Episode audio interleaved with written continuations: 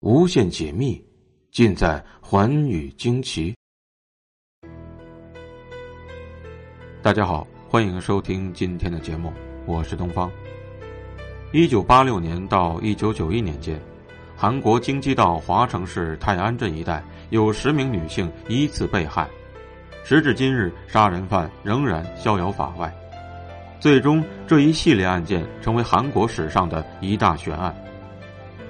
一九八六年九月十九日，有人在京畿道华城市安宁里发现一位被勒死的七十一岁的女性。尸体被发现时，裤子已经滑落下来。于是，这起案件便开启了恐怖的华城连环杀人案的序章。一九八六年，共发生了两起类似的杀人案；一九八七年发生了三起；一九八八年发生了两起。一九九零年和一九九一年各发生了一起，这十起杀人案没有固定的特征，被害的女性大多数都是先被强奸，随后便被杀害了。二十世纪八十年代中后期，令韩国陷入一片恐慌的华城连环杀人案，随着上诉时效终结，成为了永远的杀人回忆。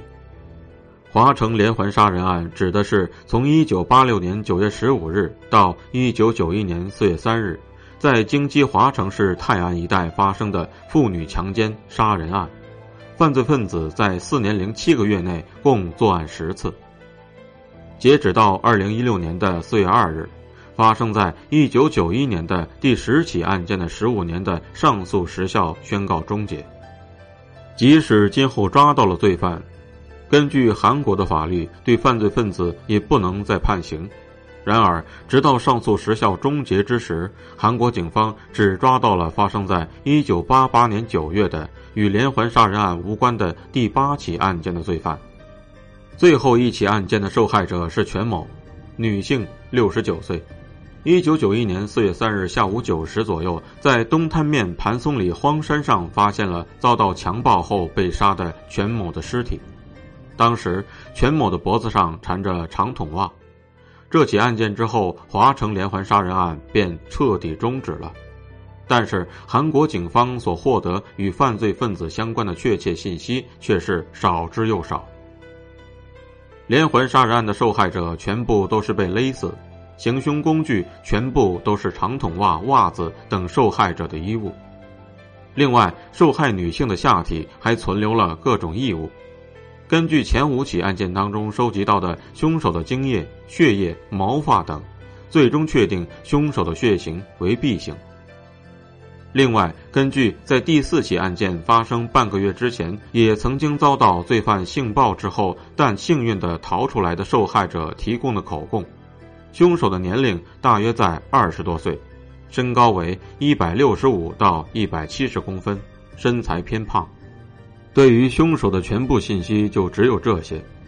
韩国国立科学调查研究所保留了当时在现场采集的凶手的 DNA，如果日后抓到嫌疑犯，就可以进行对比确认。另外，韩国警方有关人员曾经分析，从犯罪分子残忍紊乱的手法来看，他在作案时是没有任何负罪感的，反而会很享受杀人的感觉。应该是精神病患者所为。这起案件是有史以来韩国警方动用人数最多的一次。韩国警方先后投入了二百零五万名警察，嫌疑犯和证人更是达到了两万一千二百八十人。四万零一百一十六人接受了指纹鉴定，另外还有五百七十人和一百八十人分别接受了 DNA 鉴定和毛发鉴定。调查记录装满了五个大型的塑料袋。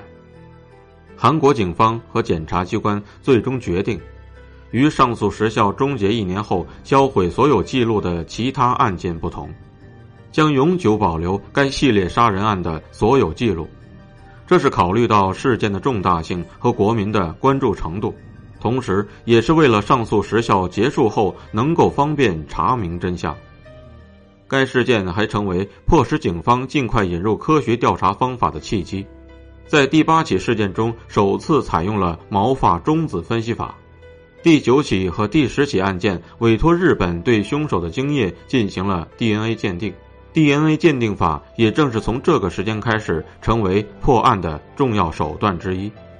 韩国华城警察署暴力第三组接手该起案件，同时收集线索。二零零三年上映的以华城连环杀人案为故事原型的影片《杀人回忆》吸引了五百万名观众的关注。证明人们仍然很关心华城连环杀人案的进展。随着该案件的上诉时效终结日期的接近，再次掀起了人们对于延长重大犯罪的上诉时效的争议。民众们强烈要求追查到底，查明真相。所以，韩国警方暂时保留了该案件的专门调查组。在长期的调查过程中，调查组总结出了这一系列案件的一些显著特征。第一，被害者全部是女性；第二，被害者的年龄没有限定在中青年的层次，因为在被害人中，第一起案件的受害者为七十一岁，第七起案件的受害者五十二岁，第十起案件的受害者六十九岁。第三，被害者的下体大多都遭受了严重损害。第四，在现场或被害者的下体内发现了精液。头发、烟头等异物。第五，被害者大多数是脖子被紧紧缠绕的丝袜等物勒住，导致机械窒息而死。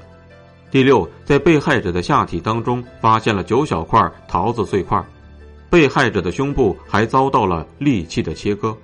在华城连环杀人案发生之初，韩国警方只是当做了一般性的杀人事件进行调查。但是，随着时间的流逝，案件的调查并没有得到很大的进展。在案件调查期间，类似的案件陆续发生，韩国警方这才定性为连环杀人案。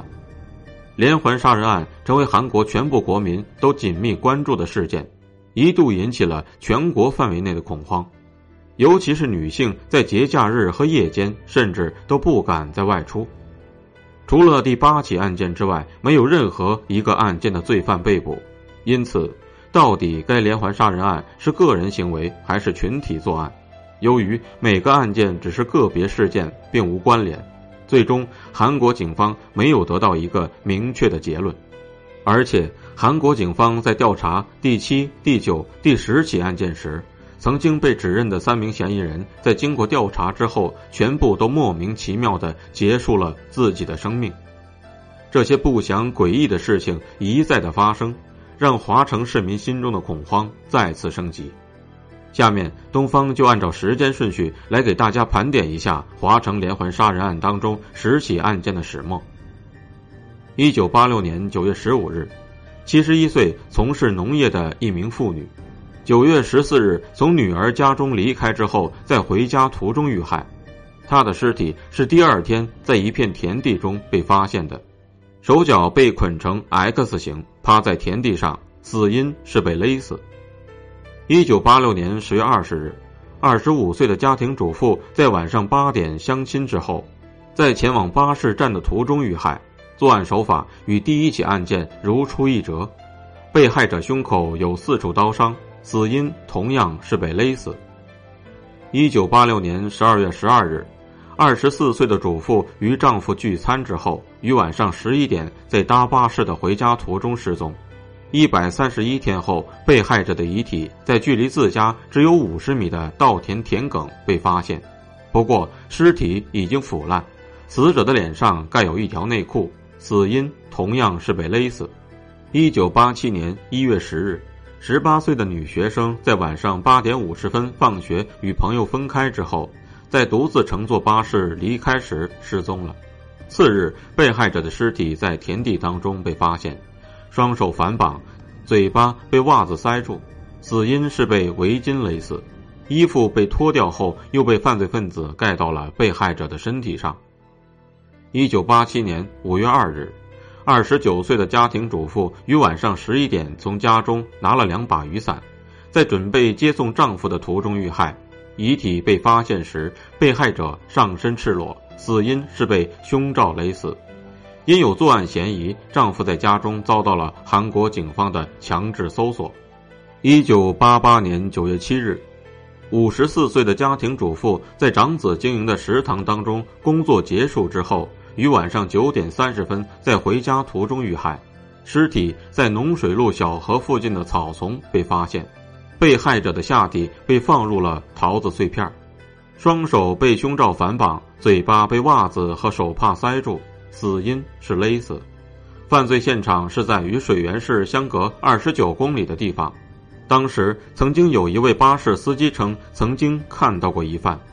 一九八八年九月十六日，十三岁的朴姓女孩在晚上九点前往教会的途中，被歹徒从后面持刀威胁，强行被拖到了稻田的田埂，双手被脱掉的衣服反绑，嘴巴被内裤塞住，头被套上了紧身短裤。